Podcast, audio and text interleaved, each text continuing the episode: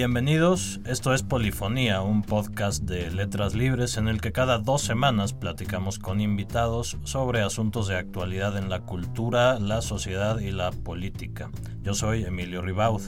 Juego de Tronos, la serie de televisión inspirada en la saga fantástica Canción de Hielo y Fuego de George R. R. Martin, Salió al aire el 17 de abril de 2011 y va en su sexta temporada. En cinco años de existencia, la serie ha sido objeto de críticas, enfocadas sobre todo a la abundancia de desnudo y escenas sexuales gratuitas, así como a la violencia a la que somete a sus personajes, especialmente a los femeninos. También ha sido objeto de parodias y de análisis sesudos. Su popularidad en consecuencia de esta polémica, no ha hecho más que crecer. Si la primera temporada tuvo un promedio de 2.5 millones de espectadores por episodio, la sexta temporada, que está en curso, ha rondado los 7 millones por episodio. Esto no toma en cuenta otras formas de ver la serie. Juego de Tronos tiene, por ejemplo, el récord Guinness del programa de televisión más pirateado. Se trata, en resumen, de un fenómeno tan comercial como cultural y para hablar al respecto, hoy nos acompañan dos escritores. Uno de ellos, Alberto Chimal, escritor reconocido por su trabajo en la literatura fantástica. Alberto, bienvenido. Hola, ¿qué tal? Buenos días. Y también está con nosotros Daniel Krause, escritor, miembro de la redacción de Letras Libres. Daniel, bienvenido. Gracias, Emilio. Un gusto estar aquí otra vez.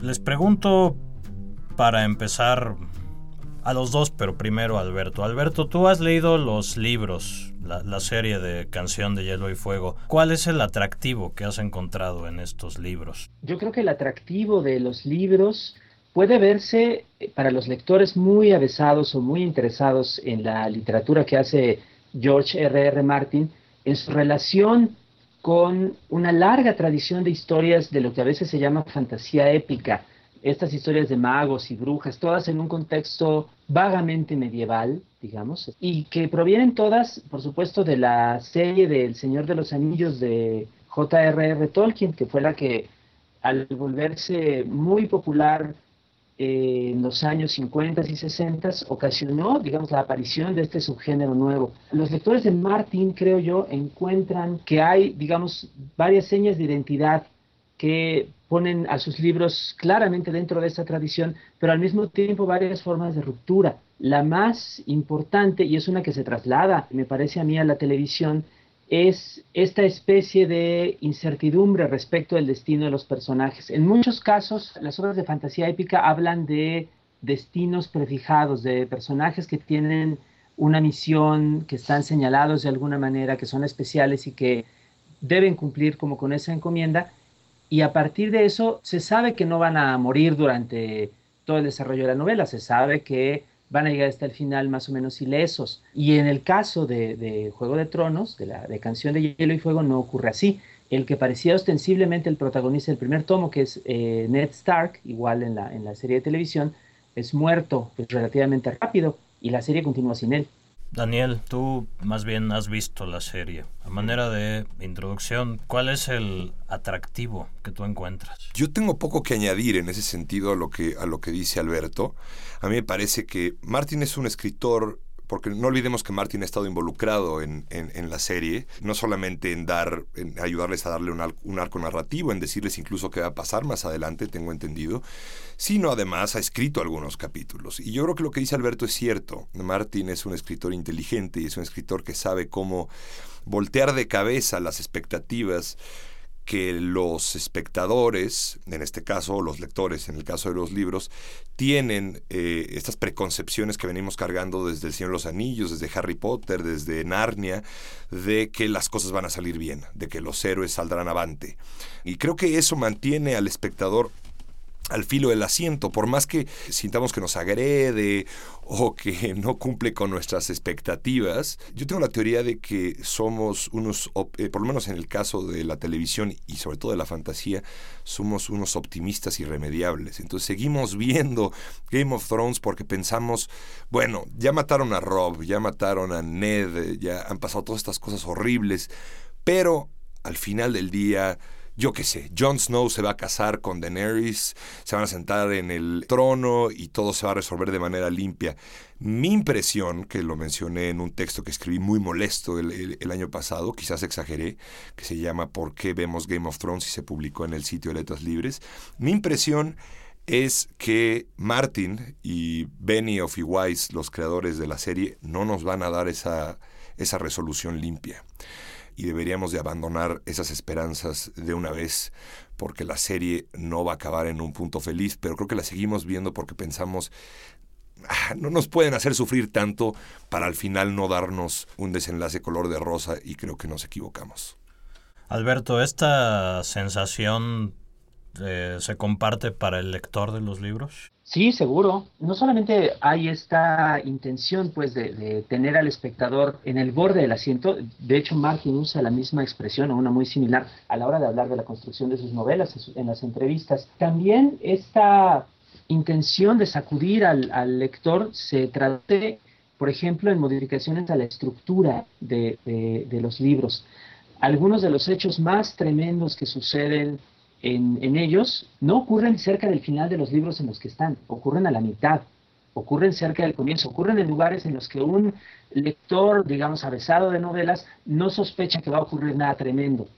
Entonces ahí está también esa intención. Creo que mucho de lo que se espera en general de obras como estas encuadradas dentro de subgéneros eh, literarios o audiovisuales muy, muy bien definidos, es como cierta experiencia reconfortante, como cierta seguridad o cierta previsibilidad que ni las novelas de Martin ni la serie de televisión nos dan. Hablando del tema de la adaptación de los libros a la serie, en tu blog, Alberto, eh, citabas hace unos años una entrevista que dio George Martin en la que él habla de dos clases de escritores, que son los arquitectos y los jardineros. Dice que los arquitectos son aquellos que hacen planos antes de clavar el primer clavo, diseñan la casa entera, dónde estarán las tuberías, cuántos cuartos va a haber, qué tan alto va a ser el techo. Y los jardineros cavan un agujero, plantan la semilla y ven que sale, ¿no? Dejan que el libro crezca a partir de esa semilla. Él se identifica con esta segunda clase, la de los jardineros, y el modelo de los jardineros es un modelo que simplemente no se podría llevar a, la práctica en la televisión, porque la televisión, por razones pues del modo en el que se produce, requiere de una arquitectura. ¿De qué manera se ha trasladado entonces este modelo jardineril a el modelo arquitectónico de la televisión, Alberto?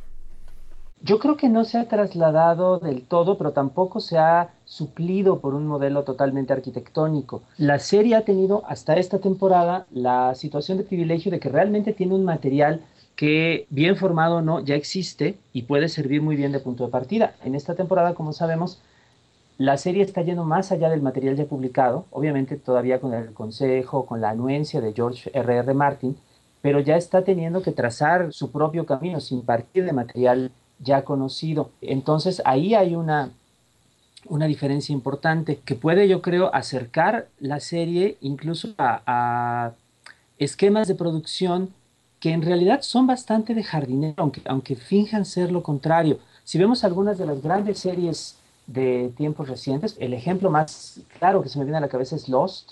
Es una serie en realidad que estaba todo el tiempo dando palos de ciego, tratando de crear una especie de arco dramático que no se les había ocurrido en principio a los creadores y que deja, por supuesto, una gran cantidad de agujeros en la trama, que funciona quizá como una experiencia comunal de consumo semanal muy atrayente, pero que deja una obra informe. Un ejemplo más logrado como serie quizás sea Breaking Bad. También Vince Gilligan, el productor, decía que mucho de lo que, de lo que se hacía de episodio a episodio en la serie en realidad era ir viendo qué pasaba, ir viendo qué situaciones interesantes surgían a partir de lo ya establecido. No son ejemplos totalmente jardineriles, pero tampoco son totalmente arquitectónicos. Yo tengo un reparo con Game of Thrones y me incomoda un poco hacer ciertas comparaciones con, series de primerísimo nivel como The Wire o Mad Men o Los Soprano. Pero yo siento que la creación de la serie está supeditada a la historia y no a los personajes. Y esto se refleja en una estructura que yo siento demasiado estricta, demasiado arquitectónica. Entonces tenemos muchísimos capítulos que tienen básicamente la misma estructura. Empiezan, digamos, en la trama más fuerte, en este caso puede ser Jon Snow en Castle Black.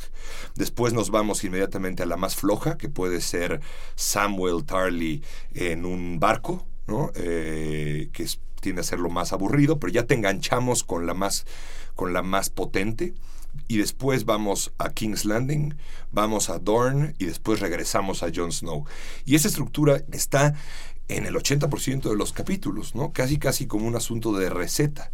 Y cuando algo es así de rígido, le impide a la serie hacer desviaciones más jardineriles, que resultan muchas veces en la televisión en capítulos extraordinarios donde los creadores eh, le dan más importancia al desarrollo de personaje que a la historia, y eso permite que haya capítulos sui generis, capítulos distintos a los demás, capítulos que rompen con la estructura que habíamos conocido en capítulos anteriores o que los creadores habían establecido a lo largo de otras temporadas. Alberto, esto puede ser una consecuencia de, digamos, tener que adaptar una novela tan desbordada de personajes y de tramas como Canción de Hielo y Fuego la televisión. Para eso es necesario crear esta estructura algo rígida que, dice Daniel. Yo creo que es una manera muy sencilla, de hecho, de adaptar la propia estructura de los libros que está más o menos creada de forma similar. Es decir, los diferentes capítulos de las novelas están atribuidos cada uno a un punto de vista diferente de un personaje diferente que está en su, en su propia historia. Se va constantemente cambiando de punto de vista la manera en la cual se ha hecho la adaptación es simplemente reunir varios de estos puntos de vista, como dice Daniel, privilegiando a aquellos que tienen primero una historia muy atractiva, después pasando a otros que no lo son tanto, y haciendo con eso el guion de un episodio. Ha sido una serie que ha vivido mucho fuera de sí misma en cuanto a las polémicas que ha generado, mayormente las polémicas relacionadas con la violencia, con la violencia sexual, con, los desnudos, con todo esto. ¿Qué hay de eso? A mí no me molesta la violencia, pongámoslo así. Es decir, a mí me parece que La Boda Roja es un gran momento televisivo. Es muy sorprendente, te deja un enorme hueco en el estómago, es inolvidable, cambia completamente el lugar de las piezas en el tablero. Yo no tengo inconveniente con la violencia en sí misma. Tengo más bien inconveniente con los argumentos que la gente tiende a usar para defender esa violencia. A mí me incomoda mucho cuando leo, por ejemplo, que alguien dice como argumento de defensa, no, es que así eran las cosas. ¿Así eran las cosas dónde? Westeros no es más real que Hogwarts, no es más real que la Tierra Media. Si la violencia es como es, no es porque así era en el mundo real, porque Westeros no es el mundo real. Si la violencia ocurre, es porque así lo dicta Weiss, Benioff y George Martin. No sé en qué sentido esto abona a la polémica o abona al debate, pero sí me parece que es un matiz interesante, porque todo, cada año yo, yo leo y leo y leo artículos que me ponen los pelos de punta donde dicen, bueno, ¿qué podemos aprender de la historia a través de Game of Thrones? Entonces es como si George Martin, porque pone símbolos que se pueden asemejar un poco a cosas del mundo real, es como si eso de facto hiciera que la serie realmente es un reflejo de nuestro mundo y eso, perdón, me parece que es absolutamente falso. Carajo, es una serie donde hay dragones, hay brujas que, que, dan a luz a sombras negras asesinas. Tomémosla como algo de fantasía. No significa que no nos llegue desde un punto de vista humano lo que le ocurre a Rob, lo que le ocurre a Ned y demás. Nada más, este asunto de querer siempre vincularla con el mundo real me parece algo eh, ocioso. Estoy totalmente de acuerdo.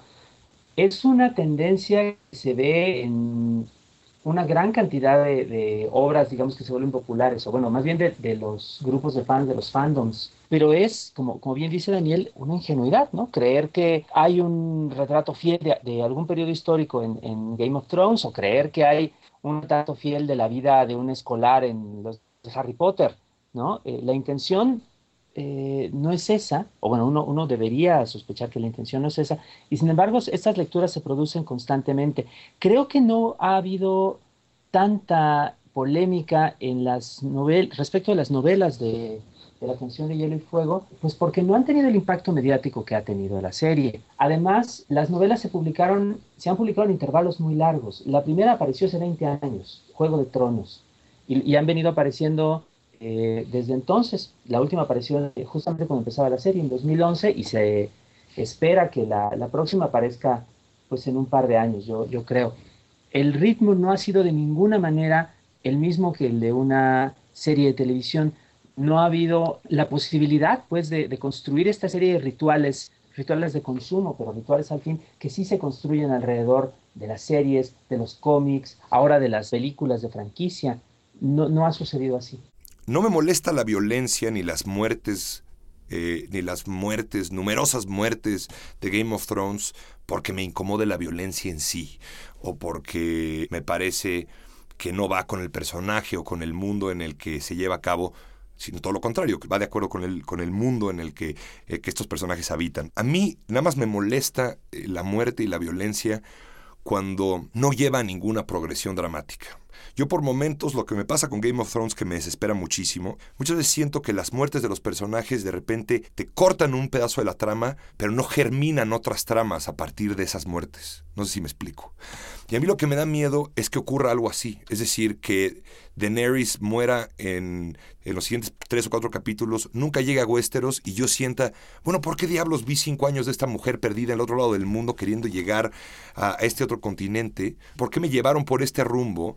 No sé, no sé, a mí lo que me pasa es que de repente siento que la violencia o las muertes no resultan en ninguna progresión dramática más allá del shock. Creo que de hecho es algo que está también en las novelas y es, y es muy interesante.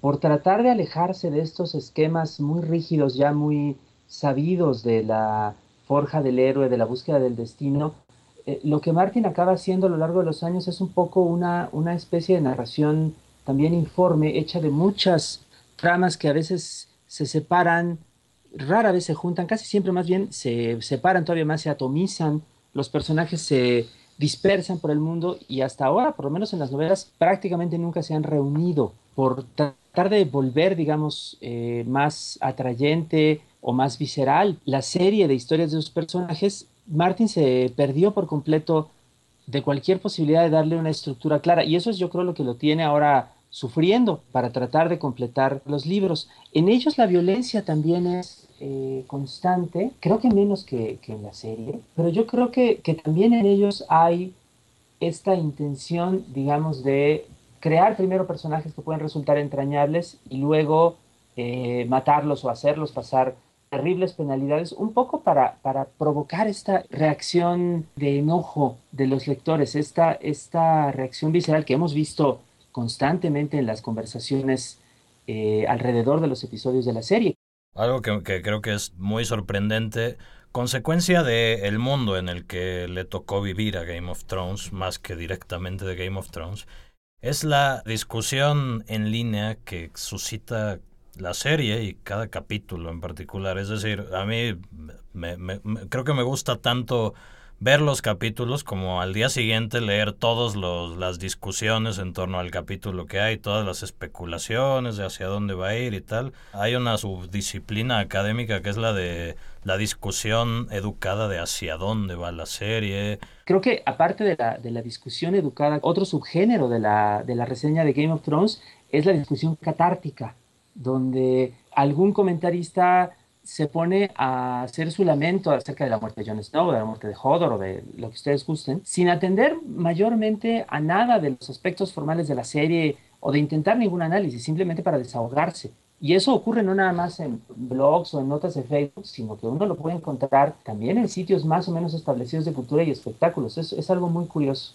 Yo concuerdo en que muchos de los textos se dejan llevar por esta catarsis o la sobreinterpretación, que insisto que es un vicio que me desespera, y sí hay pocos análisis del estilo de la serie, que es curioso, por ejemplo, compáralo con Mad Men. ¿Cuántos análisis no hubo de la manera en la que los directores emplazaban en cómo narraban la historia? Incluso aquí en Letras Libres tuvimos eh, recaps de todos los capítulos muy enfocados en ese aspecto de la serie. Y Game of Thrones es una serie que se ha ido enriqueciendo visualmente, el estilo también se ha ido depurando. Es una serie cuyos directores tienen un comando del lenguaje cinematográfico y la serie se podría analizar o abordar también por ahí. Y nos quedamos en la catarsis, nos quedamos en la teoría conspiratoria, nos quedamos en la interpretación, nos quedamos en los debates porque pues, son más ricos y más jugosos y va en detrimento del análisis de, la serie eh, hacia la posteridad porque nunca analizamos cómo está hecha y qué recursos tienen quienes la dirigen, quienes la editan, quienes la escriben. Yo me incluyo en el grupo de personas que nada más se queja de la serie y no hace esos análisis, pero quizás valdría la pena ya en estas últimas temporadas ponernos a pensar, bueno, ¿cómo está hecha? Si es una casa, ¿cómo están puestas esas tuberías, esos andamios? Y supongo que eso es una consecuencia del propio esquema de, de, la serie, dado que todo el tiempo estamos temiendo por la suerte de todos los personajes, no podemos más que preguntarnos quién es el que sigue, ¿no, Alberto? La serie nos alienta a eso, pero podríamos hacer una gran cantidad de lecturas adicionales, en eso estoy de acuerdo con Daniel. Ah, creo que la serie ha apostado, digamos, también por esa serie de lecturas superficiales que admite o que, o que a las que da preferencia, y eso ha sido en su daño, en detrimento de su propia de su propia posibilidad de supervivencia, más allá del consumo inmediato.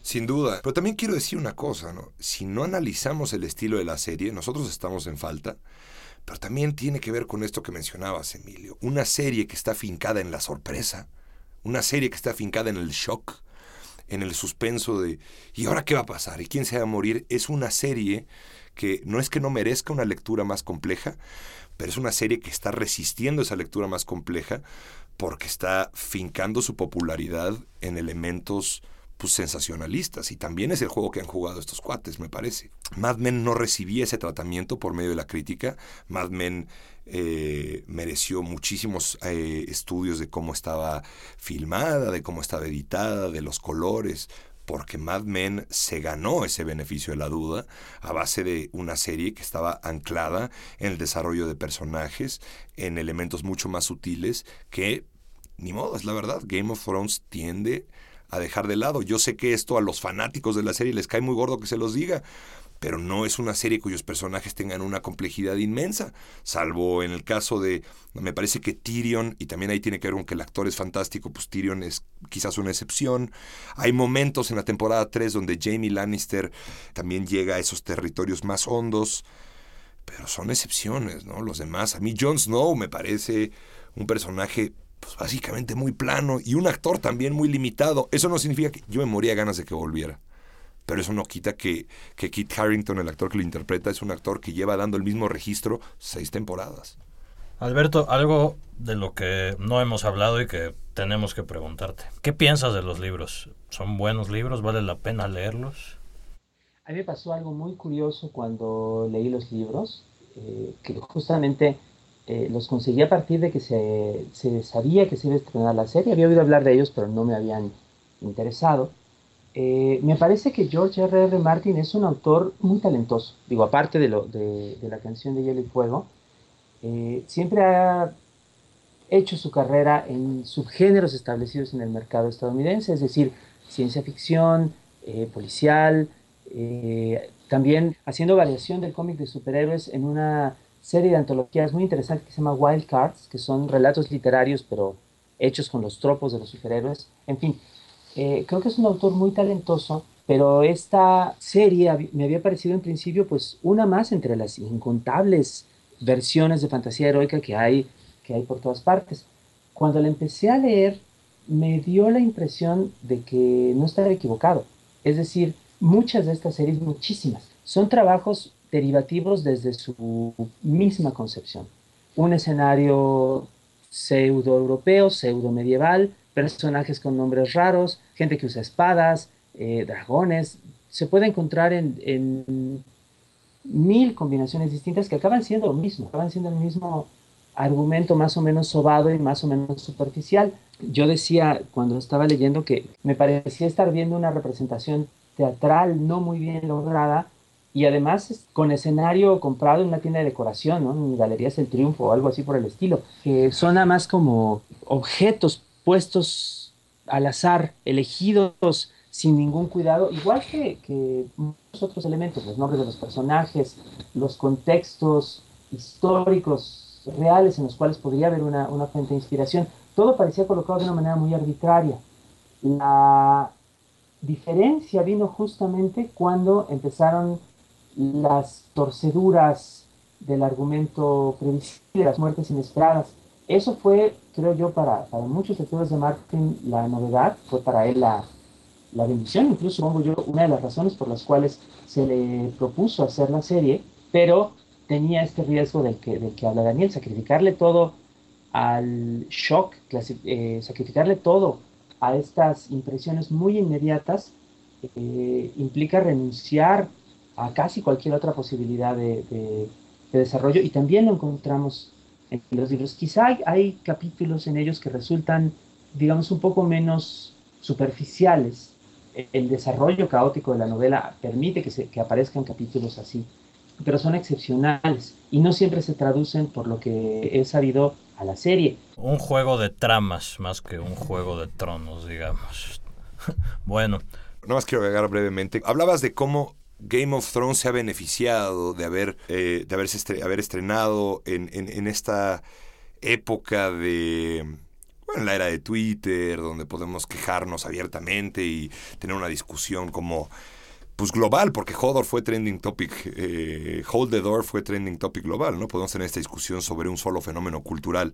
Sé que el quinto libro de Martin se publicó por ahí de la segunda temporada, pero como tú bien dijiste al principio del podcast, Emilio, eh, la serie Game of Thrones todavía no era el fenómeno que es. A mí realmente me gustaría, me gustaría mucho, y yo no he leído los libros, pero le tengo muchísima curiosidad a ver qué pasa con, esa, con la lectura del sexto libro a la par del estreno de quizás la séptima temporada, cómo se lee, cómo se leerá en público, cómo se discutirá en público. Siento que es un fenómeno inédito en la cultura. Entonces, vaya, nada más quiero agregar que eso me da, me da mucha curiosidad. Alberto, ¿compartes esa curiosidad? Sí, porque efectivamente la diferencia entre varias otras de las series y obras que hemos mencionado y esta es justamente la posibilidad que ha tenido de ser discutida, de ser desmenuzada, de ser eh, objeto y, fuente de toda clase de reacciones emotivas inmediatas en, Internet. Es algo que no teníamos en épocas pasadas y que nos deja ver, aparte de la, de la obra en sí, pues todo un panorama muy extraño, a veces muy desalentador, a veces francamente aterrador del pensamiento de las masas contemporáneas, de, las masas que somos, ¿no? Y que, y que estamos de alguna manera conectados a estos aparatos de, entretenimiento, de, de consuelo, de, pero sobre todo de enojo, que son los medios contemporáneos. Sí, yo, yo, yo me iba, yo me iba a ir por otro, yo me iba a ir por otro lado, que siento que me voy a arrepentir. No he dejado de pensar en algo que he estado como, que me estado dando vueltas en la cabeza desde hace unas semanas viendo Game of Thrones.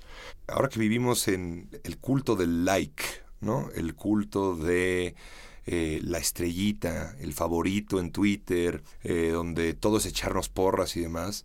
Es interesante que una serie tan pesimista, una serie que se niega a darnos gusto, tenga tanto éxito. Y me, voy a permitir caer en el vicio de interpretar. Y no sé, yo de repente siento que Game of Thrones tiene elementos, entiende, ya sea Martin o los cabos de la serie, entienden algo que fundamentalmente comprende también Donald Trump, que es que caer mal y estar sonando y estar en la discusión pública es más importante que caer bien y pasar desapercibido. Es decir, entonces Trump puede decir cosas horribles, pero ¿qué importa? Porque le seguimos publicando todo y seguimos, y seguimos hablando de él y discutiendo de él en las redes sociales. Y me parece que Game of Thrones también se ha beneficiado de esta dinámica, donde puede hacer cosas que nos caen gordísimas. ¿Cómo te atreves a violar a este personaje que tanto quiero? ¿Cómo te atreves a matar a este otro? ¿Cómo te atreves a no poner a Daenerys ya en Westeros y que empiece la guerra. ¿Cómo te atreves a aburrirme por tantos capítulos? Pero creo que se pueden dar el lujo porque caernos, el hecho que nos caigan mal, esa antipatía eh, los mantiene vigentes en la conversación y quizás en la época en la que vivimos, y esto es triste probablemente, pero en la época en la que vivimos, mantenerte vigente, así sea por porque causas escosor o porque das gusto, da lo mismo, el chiste es seguir en las noticias. Me parece muy interesante eso que dice Daniel, porque de hecho, en ese sentido, Game of Thrones se le adelanta un poco en, esta utilización de la, indignación y, esta explotación del enojo para, para, mantener presencia, como se dice ahora, se le adelanta incluso a series de, temas, de tema político. La última temporada de House of Cards, por ejemplo, que tiene al personaje de Frank Underwood compitiendo por, la presidencia de los Estados Unidos con un candidato republicano para, para tratar de hacer algún reflejo de la, de la situación presente, de hecho no tiene ningún personaje que se parezca remotamente a Donald Trump. Y eso, eso me, parece, me parece revelador. Eh, como se ha dicho también en los, en los medios, este tipo no es un, un, fenómeno totalmente imprevisible, pero ciertamente es uno que nos ha agarrado en curva a todos pues, en el mundo, que nos ha eh, sorprendido y que, todavía no acabamos de entender, ¿no? de alguna manera eh, intuitiva quizás o, azarosa, eh, Trump consigue apoderarse de, de, la atención, consigue representar algo del tan cacareado espíritu de la época, del zeitgeist, y nosotros solamente somos capaces de, ir tras él, de, comentarlo, de descifrarlo, ¿no? de intentar descifrarlo. Game of Thrones hace un poco eso, no, no centrado en un personaje, pero sí centrado en una emoción. Lo de House of Cards es muy curioso, ¿no? Porque tienes ahí una serie donde de verdad la realidad superó a la ficción por millas, ¿no? Tú ves House of Cards y ves ese Washington traidor y sucio y demás y dices, Ojalá, ¿no? Qué maravilla tener a Underwood en la presidencia en vez de, en vez de tener a Trump, ¿no? Trump, este, Underwood es un ángel comparado con Trump. Y lo que pasa quizás es que la realidad nunca va a superar a la ficción de Game of Thrones. Bueno, pues muchas gracias a los dos por esta plática. Alberto, muchísimas gracias. Gracias, Alberto. Gracias a ustedes. Gracias. Daniel, gracias. Esto fue Polifonía, un podcast de la redacción de Letras Libres. Nosotros volveremos en dos semanas con un episodio nuevo. Pueden suscribirse a este y a otros podcasts de Letras Libres a través de iTunes, a través de Stitcher, a través de SoundCloud y a través de todas las plataformas de distribución de podcast. Si nos escuchan, por favor no dejen de compartirnos sus comentarios y sus valoraciones. Hasta la próxima.